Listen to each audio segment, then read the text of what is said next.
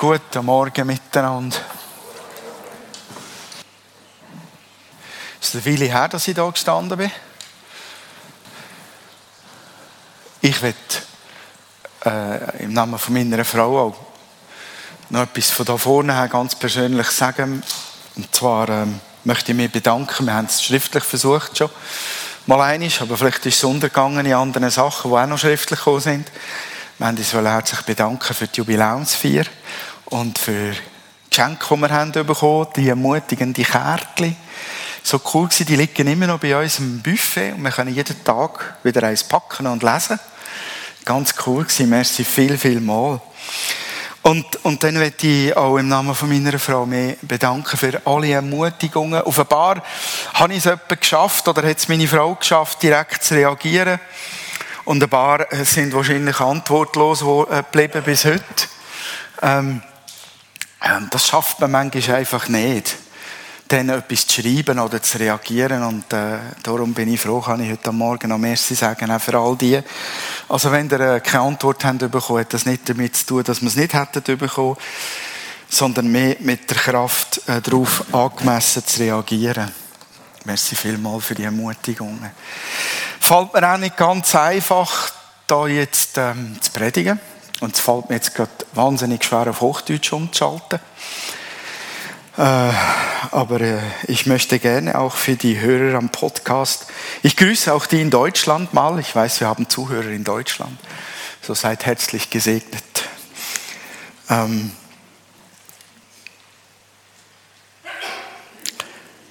Gesundheit. Wir machen als Familie eine schwierige Zeit durch ähm, als ganze Familie. Und ich glaube, wir machen auch als Gemeindefamilie eine schwierige Zeit durch.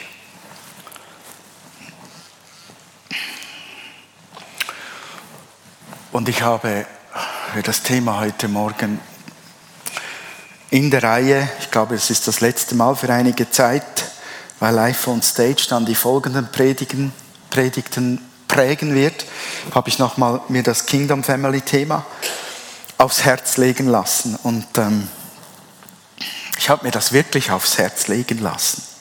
Ich erzähle euch, wie das gekommen ist. Ähm, der Gedanke, Mitarbeiter ähm, inklusive meiner Frau reduzieren zu müssen, hat mich ganz tief getroffen.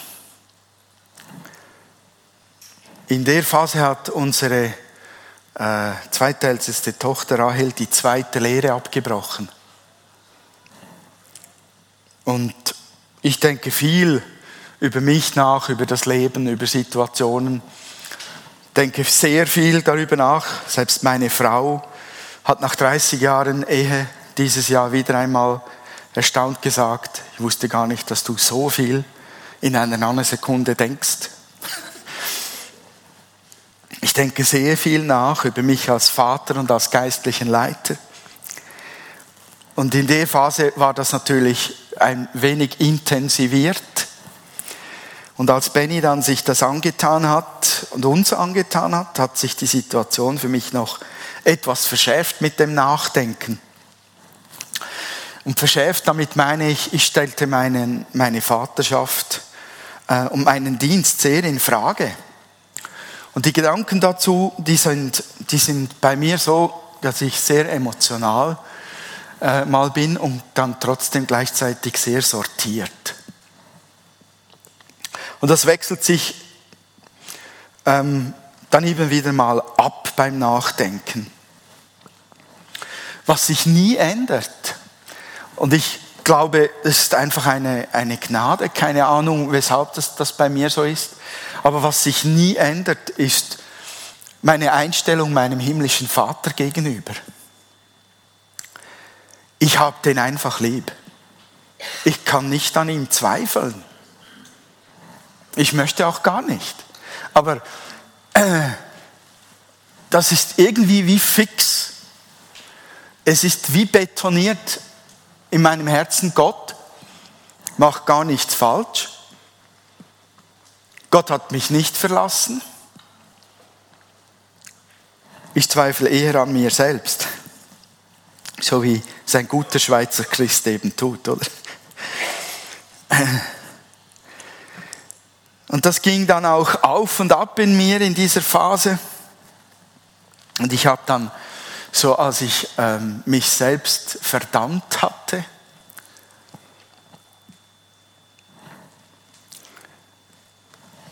habe ich dann zu Gott gesagt, so, ähm, würdest du auch noch was dazu sagen? Ich höre zu, Herr. Mich würde es interessieren, was du über mich denkst, über unsere Familie auch denkst. Äh, und habe den Fernseher eingeschaltet. Und ähm, das war eine Uhrzeit, wo ein Fernsehprediger tatsächlich online war. Und das Erste, was, was er sagte, war etwas von Jakob und seiner Familiengeschichte. Und das hat mich richtig stark berührt. Und ich habe gemerkt, dass das einerseits das Reden zu mir persönlich war, von Gott her. Das, ihr wisst ja, wie das ist, wenn man merkt, Gott spricht jetzt. Das ist jetzt mehr als Menschenstimme. Da kommt ein, ein göttliches Rema, sagt mir dann dem auch, ein Wort in dem Moment, der das genau trifft. Das geht dann also durchs Herz, in die Nieren, da brennt es und berührt es ganz besonders. Ich habe aber auch gemerkt, dass Gott ähm, gleichzeitig sagt, das ist auch für uns als Gemeinde wichtig. Die Geschichte von Jakob. Und deshalb sage ich, Gott hat mir das aufs Herz gelegt für heute Morgen. Das hat mich seit Wochen verfolgt. Ich habe immer wieder mir mal gesagt, ja, ich möchte da, ich möchte nicht unbedingt äh, solch eine Predigt halten, weil ich vielleicht entgleise emotional. Aber es hat mich einfach nicht losgelassen. Und ich habe mir dann die Geschichte angeschaut von Jakob. Und Jakob war ja zusammen mit Abraham und Isaac ein sogenannter Erzvater. Ähm, der Ausgangspunkt für die Geschichte Gottes mit seinem Volk. Und die hatten ganz große Verheißungen erhalten. Ich weiß nicht, ob euch das noch präsent ist, aber Abraham hatte die Verheißung erhalten, dass er zu einem Volk gemacht wird, das dermaßen unzählbar ist wie der Sand am Meer oder die Sterne am Himmel. Gott hat diese Verheißung auch Isaak weitergegeben und er hat sie auch Jakob gegeben. Und Jakobs Geschichte ist wirklich, also ganz, ganz enorm. Jakob war ja von zu Hause geflohen, weil er mit Hilfe seiner Mutter den Rest der Familie betrogen hatte. Und Jakob war nicht nur irgendwo hingeflohen, der hatte vorgehabt, von Beersheba nach Haran zu fliehen. Das sind 1250 Kilometer. Könnt ihr euch vorstellen, was das bedeutet, wenn sich jemand sagt, 1250 Kilometer lege ich zwischen mich und meiner Vergangenheit. Das ist, das ist mal eine Flucht. Für damals war das von hier nach Australien weil das war die bekannte Welt. Und er kam zu seinem Schwager Laban, dem Bruder von Jakobs Mutter, und verliebte sich in dessen Tochter Rahel. Ihr kennt die Story, er hat sieben Jahre lang einen, einen Deal bearbeitet. Er hat für Rahel gearbeitet. Und dann wird er von Laban betrogen. Das ist, das ist wirklich eine Betrügerei in der Familie. Und wie? Also ich weiß nicht. Ich bin ja so froh, dass wir keine Vollverschleierung haben als Christen. Ich weiß nicht, ob Jakob dermaßen betrunken war an seinem Hochzeitsfest. Keine Ahnung, wie der Laban das fertiggebracht hat, wie, wie, ob er seine, seine Tochter so verhüllt hat oder extra eingeschenkt hat dem Jakob, dass er nicht merkt, welche Frau er da in seinem Bett hat. Aber er hat es nicht gemerkt.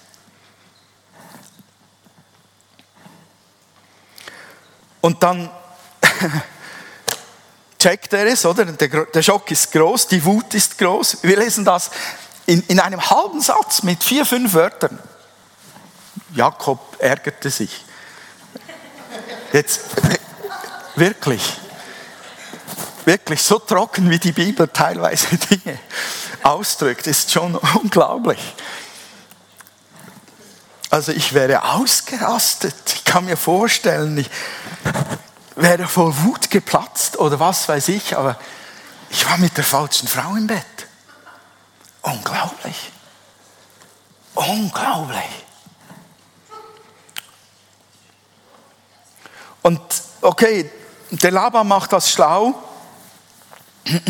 Er besänftigt den wütenden Jakob, indem dass er ihm sagt, ja, ja, die Rahel kannst du Wochen nach, äh, haben, nach einer Woche feiern, dann gebe ich sie dir noch, aber du arbeitest noch sieben Jahre für mich. Ich würde sagen, spinnst du?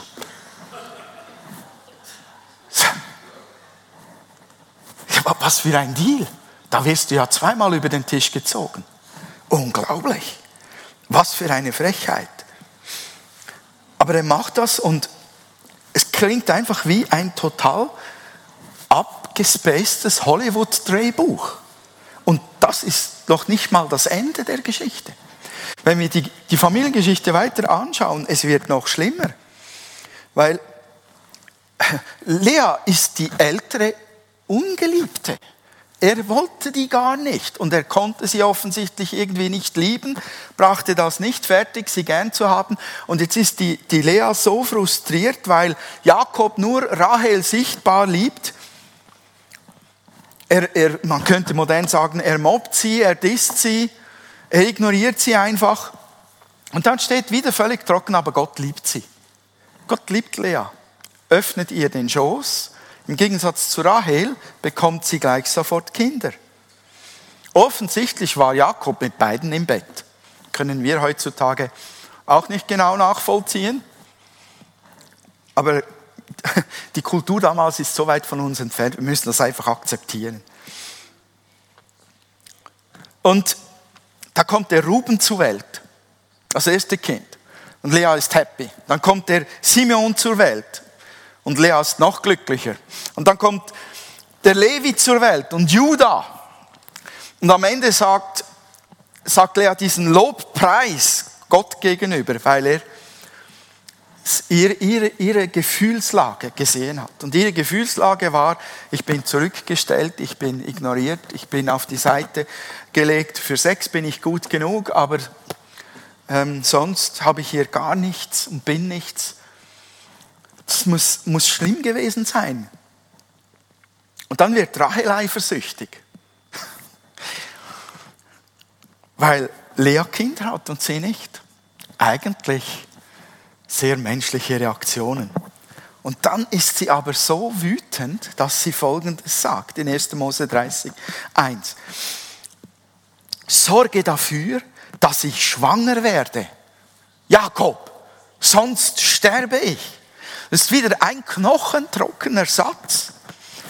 Aber da liegt wirklich das Herz drin, das sagt, wenn ich jetzt nicht Kinder bekomme, ist meine Schande dermaßen groß, dass ich lieber tot sein möchte, als am Leben.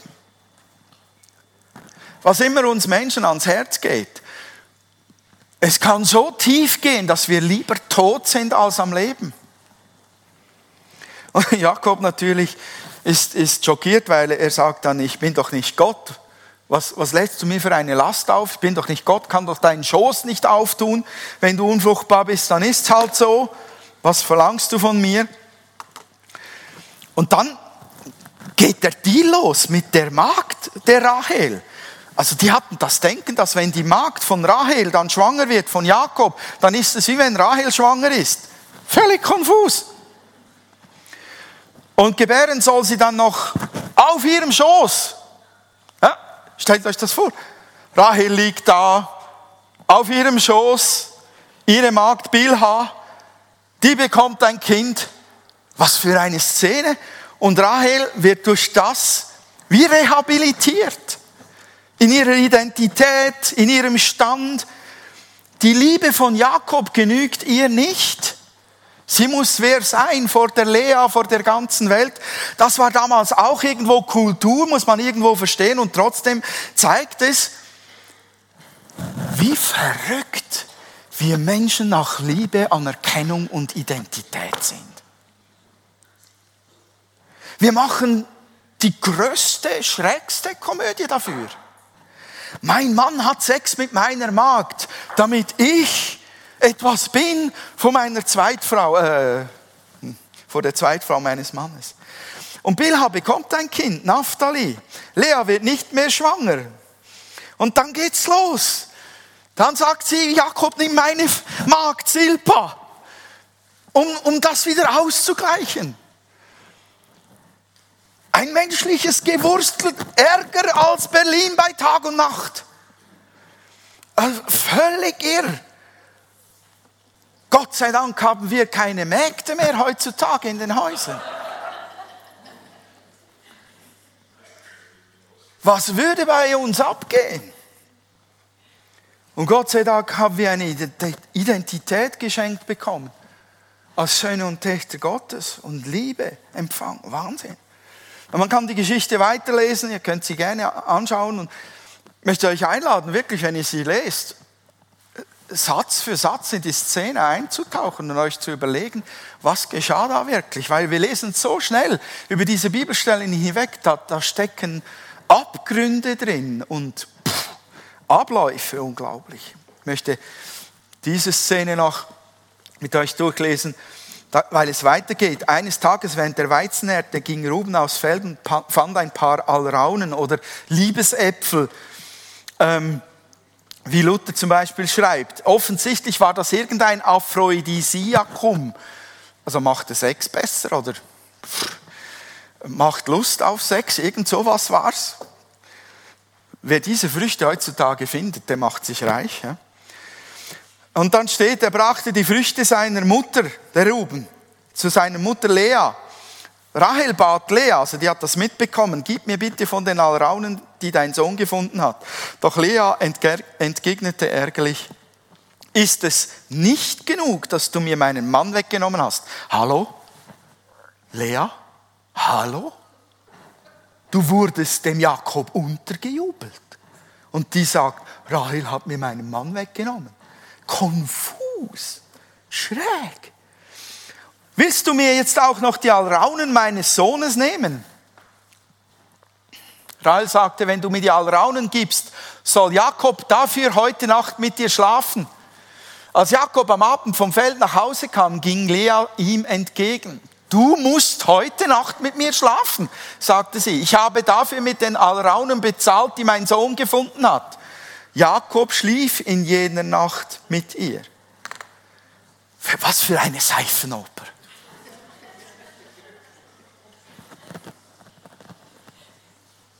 Hier wird getrickst, betrogen, gekämpft um Rang, Position. Es wird beeinflusst, eingeschlichen, geschachert, Zwecksex, ohne Liebe gemacht. Wahnsinn. Jakob wird verkauft für ein paar Liebesäpfel.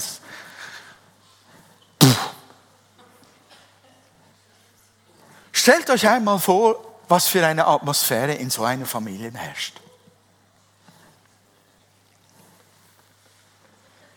Die ganze Zeit ist Hinz auf Kunst neidisch und überlegt sich, wie er den anderen ausstechen kann. Also Vertrauen, Einheit, Liebe oder Ordnung, Rücksichtnahme oder irgendwelches Verständnis für, für die, die Situation des anderen. Fehlanzeige. Fehlanzeige. Und jetzt überlegt euch, wer Jakob ist. So stellt man sich doch keine Familie Gottes vor, oder? So benahm sich die Familie definitiv nicht, wie Gott sich das gewünscht hat. Gott hat mehrfach ganz sanft eingegriffen und versuchte darauf aufmerksam machen, zu machen, wo das Problem ist, aber es hat gar nichts genutzt. Ich weiß nicht, ob ihr ähnliche Geschichten von Familien kennt, aber ist schon sehr außergewöhnlich. Was mich berührt an dem allem, ist, dass Gott den Jakob vorher erwählt hat. Und der wusste genau, was geschehen wird. Und trotzdem hat er gesagt, und aus dir mache ich ein großes Volk. Gottes Wahl hat gar nichts zu tun mit deiner Fähigkeit, wirklich in jeder Art und Weise Gottes Plan, Gottes Gedanken umzusetzen. Gott erwählt aus Liebe. Das finde ich ganz fantastisch. Die Geschichte Jakobs, glaube ich, kann uns tatsächlich ermutigen. Ich sehe zum Beispiel einen ersten Punkt darin, dass Gott seine Zusagen hält. Gott hatte sein Versprechen, das er Abraham und Isaak gab, aus ihnen ein Volk zu machen, das unzählbar ist, definitiv nicht vergessen. Und im ganzen Tova Bohu dieses Familien-Ehedramas kommt ein Kind nach dem anderen zur Welt. Und wenn ihr zugehört habt und die Bibel etwas kennt, und ich sage Ruben, Ruben Simon, ähm, Simeon, Levi, Judah, Dan, Naphtali, sind all die Kinder, die was sind? Die zwölf Stammväter Israels. Hier wurde Gottes Volk mitten im totalen Chaos geboren. Hier wurde ein Volk geschaffen, an dem Gott sich verherrlicht.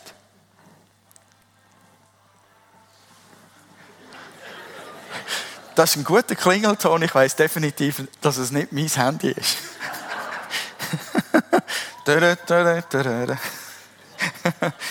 okay. In einer vergifteten Atmosphäre,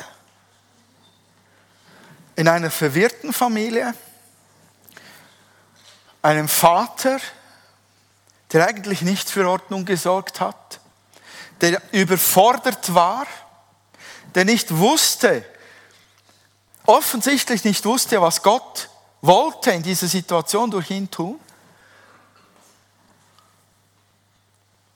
In, in einer eifersüchtigen, neidischen Situation und Atmosphäre wurde das Volk Gottes gezeugt. Wow. Gott hält seine Zusagen. Und dieser Josef wurde geboren, der später das ganze Volk vor dem Hungertod rettet. Gott erfüllt seine Versprechen. Und das mitten in einer total verrückten Situation. Und für mich hat das mit dem zweiten Punkt, das ist eine logische Folge für mich. Gott kann sich aus einer Seifenoper von Familie ein Volk bilden. Das heißt, Gott kann aus den schwierigsten, in den schwierigsten Lebensumständen Segen schaffen für Nationen und Generationen und Generationen und für die Ewigkeit. Das ist unser Gott. Der lässt sich nicht abhalten, aus so einer Tragödie heraus sein Leuchtturm zu bauen für die damalige Zeit. Israel war das Volk, an dem er sich verherrlichte, an dem er allen anderen Völkern zeigte, ich bin Gott, ich bin lebendig, ich will mich offenbaren und ich möchte, dass ihr an mich glaubt. Gott hatte sich Jakob erwählt im vollen Wissen, was dann kommen wird. Und für mich heißt das auch für uns ganz persönlich und nimm das für dich auch. Gott kann dich und deine Familie gebrauchen, auch wenn deine bisherigen Umstände und vielleicht auch dein Verhalten sehr dagegen sprechen.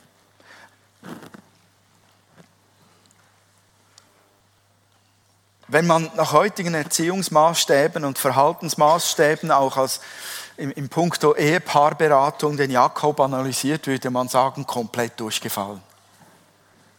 Komplett durchgefallen. Und es zog sich dann später tatsächlich durch die Geschichte seiner Kinder, die ja den Josef verraten und verkaufen, weiterhin durch. Also diese Kultur in dieser Familie hat ihre Spuren hinterlassen. Und doch sagt Gott, ich kann aus dem Segen schaffen. Leute, keiner von uns, keine Familie von uns ist verloren, solange wir uns an den Herrn hängen und bleiben bei ihm, dranbleiben.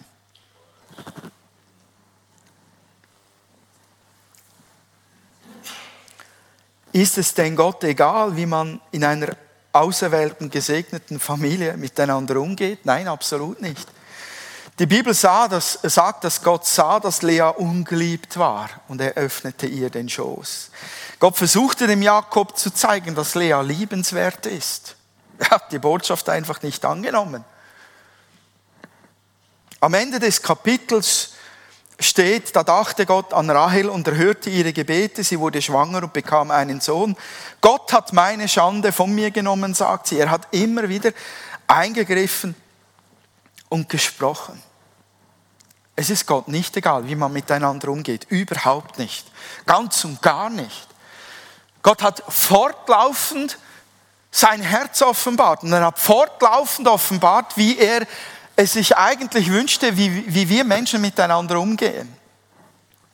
Und die große, oder das, das, äh, ja, das, die große, man, ich möchte fast sagen, Schlussszene oder der Höhepunkt des Ganzen ist Jesus am Kreuz, der sich opfert ähm, und dann die Gemeinde, in der das weiterleben soll, was er sich für seine Familie gedacht hat. Jetzt habe ich den Bogen doch irgendwie geschafft vom Alten Testament zu uns hier. Weil wenn wir lesen, was Gott über die Gemeinde sagt, dann entdecken wir, wo das Herz Gottes, wofür es schlägt. Es schlägt schon bei Jakob für alle. Gott liebt Lea, Gott liebt Rahel. Deshalb handelt er auch an ihrem Leben mit den Wundern, die geschehen. Gott liebt Jakob, deshalb hat er ihn gesegnet. In seinem ganzen Murks drin hat er den Segen ihm auch nicht entzogen. Gott liebt die Menschen. Gott hat ein klares Bild, dass diese eigene Kultur, die er hat, durch alle Böden hindurch die Menschen zu lieben. Gott möchte, dass wir ein klares Bild von der Kultur seiner himmlischen Familie hier auf Erden haben.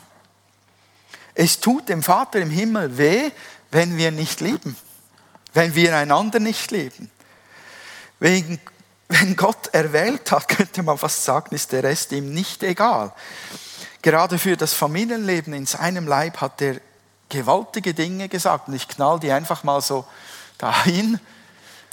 In Epheser 5.1 steht, folgt in allem Gottes Beispiel, denn ihr seid seine geliebten Kinder. Euer Leben soll von Liebe geprägt sein, wie auch Christus uns geliebt hat, denn er hat sich selbst als Gabe und Opfer für unsere Sünden gegeben. Und Gott hat hatte Gefallen an diesem Opfer, das wie ein wohlriechender Duft zu ihm aufsteigt. Weil ihr Gott gehört, soll es keine Unzucht, Unreinheit oder Habgier unter euch geben. Genauso unpassend für euch ist schmutziges, dummes und anzügliches Gerede. Vielmehr sollt ihr Gott danken. Ich springe zur Verkürzung zum nächsten.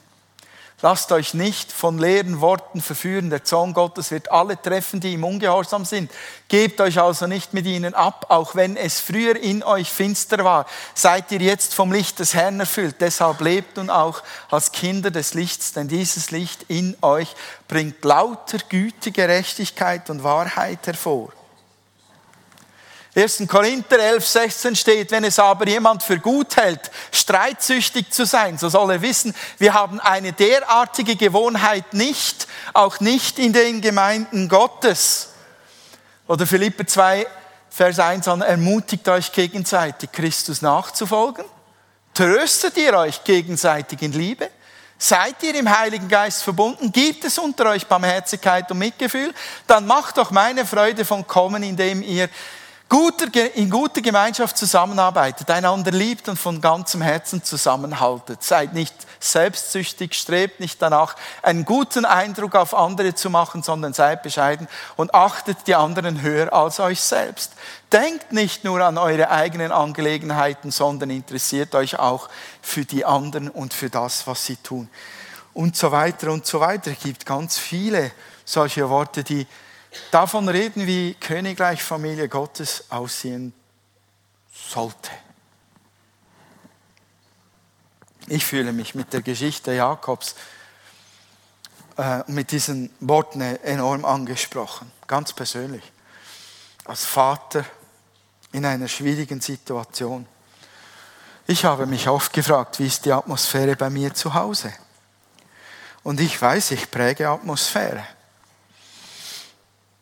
Wie leben wir in Gemeinschaft so, dass es allen wohl ist und gut geht und sie den Himmel zu Hause erleben?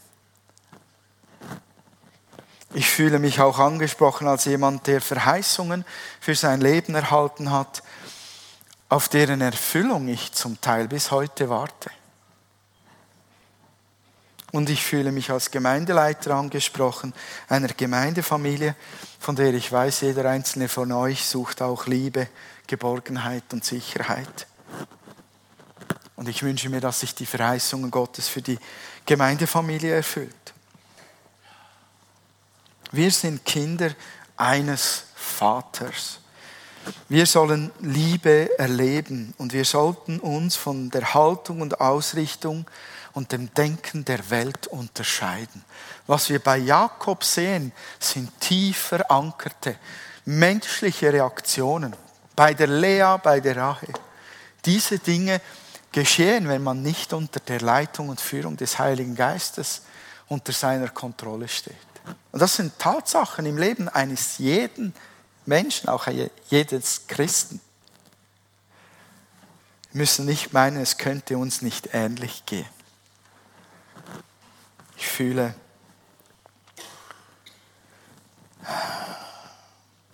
ich spüre wirklich diese Frage auch, die Leif aufgebracht hat im Frühling. Sieht man an uns, spiegeln wir den Vater wieder? Leben wir Identität, die uns unabhängig macht von Auszeichnungen, wie Kinder haben, Geld haben, was weiß ich, Stand haben? Wir sollen einander anders sehen und anders übereinander reden und anders einander dienen, als es die Welt tut. Aus Liebe, mit Liebe. Denn das, was Kultur ist, für mich ist das ein Ziel, dass wir als Gemeinde das leben, weil das, was Kultur ist, das ist etwas, das Usus ist, Standard, das ist, das kommt hervor wie ein Reflex sobald ein Auslöser kommt. Das, was Kultur ist, das dominiert. Das herrscht. Wie ein Reflex. Da, das ist so in Fleisch und Blut übergegangen, was Kultur ist, dass du nicht überlegst und du reagierst. Und das kann Angst sein oder Neid oder Zorn, was weiß ich, egal. Oder es kann eben Himmel sein. Oder so was ähnliches. Nur wie, wie geht das? Wie, wie kommen wir da hinein? Wie wird das Lebensstil? Das ist ja die, die Frage. Und es gibt tatsächlich keinen Knopf, den Gott an uns montiert hat, auf dem steht Himmel. Den kannst du drücken und dann wird die Kultur einfach so äh, hineingeschossen. Es gibt menschliche Fähigkeiten, Grundlagen, die wir wirklich einsetzen können, indem wir äh, miteinander sprechen. Ehepartner sollten miteinander sprechen, tut gut, wirklich, ist eine gute Sache. Seid ihr noch da? Meine ich ernst? Ich möchte das nicht nur den Männern sagen, ich kenne auch Frauen, die nicht sehr redselig sind vor allem was in ihnen vorgeht. Man kann sich in die Lage des anderen versetzen lernen, man kann zuhören lernen, man kann einfache Dinge machen, wie schlafen, darüber schlafen, bevor man was tut, was heikel sein könnte. Man, man kann Strategien ausarbeiten, wie man knifflige Situationen umschifft oder überwindet. Wir haben gute menschliche Werkzeuge. Definitiv müssen wir alle nutzen. Definitiv.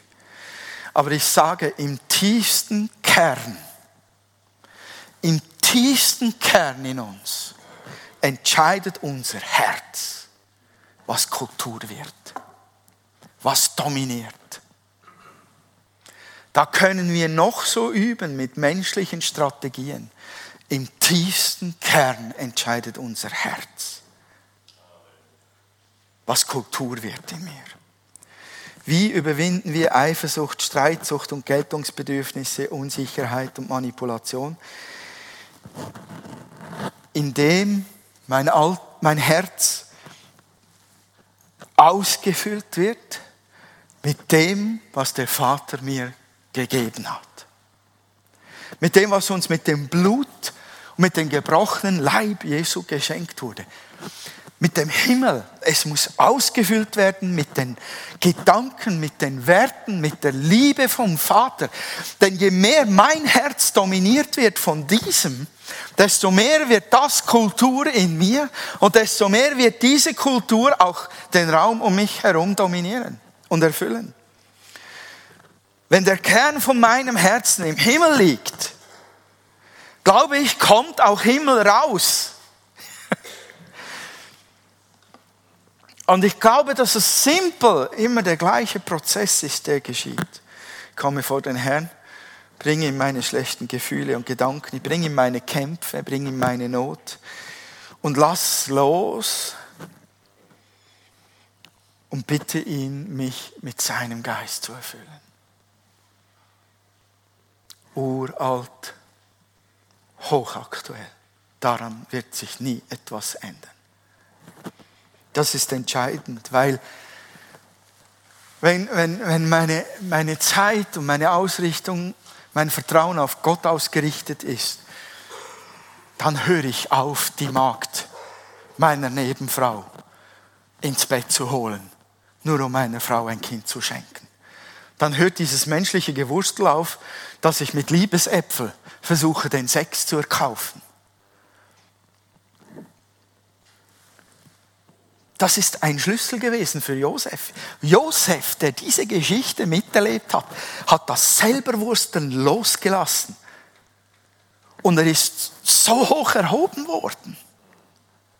Ist an die Schaltstelle, die Schnittstelle der damalig größten Regierung gekommen und durfte seine Eltern, seine Brüder, sein Volk bewahren vor dem Hungerstod. David hatte denselben Schlüssel entdeckt. Jedes Mal, wenn er selber an seinem Leben rumgewurstelt hat, ist er schlecht herausgekommen. David hatte eine Gewohnheit, er fragte immer zuerst den Herrn und manchmal ist auch diese Gewohnheit flöten gegangen. Denk nur an die Geschichte mit Bathseba. Bei Bathseba hat er sich nur selbst bedient. Und es war der Schlüssel vom Leben Jesu, dass er sagte, ich tue nur, was ich den Vater tun sehe. Das, das ist geistliches Grundprinzip. Mich hat diese Geschichte der Familie Jakob wirklich sehr berührt. Mich hat es sehr ermutigt für meinen Dienst, für meine Familiensituation. Ich kann euch nicht sagen, wie sehr, dass mich das getroffen hat. Und ich wünschte mir, dass es dich und, und deine Vaterschaft oder Mutterschaft, deine Familie, dass es sie auch berührt.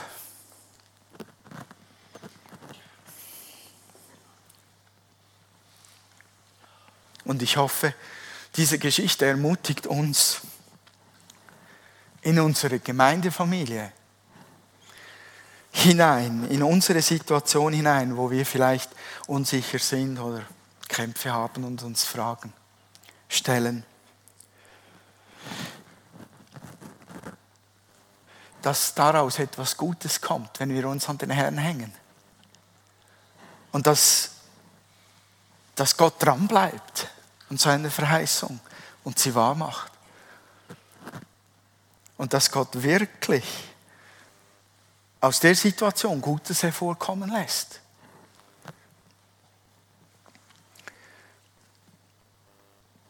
Mir sagt die Geschichte, es lohnt sich dran zu bleiben, denn Gott vergisst uns nicht. Er bringt uns zum Ziel.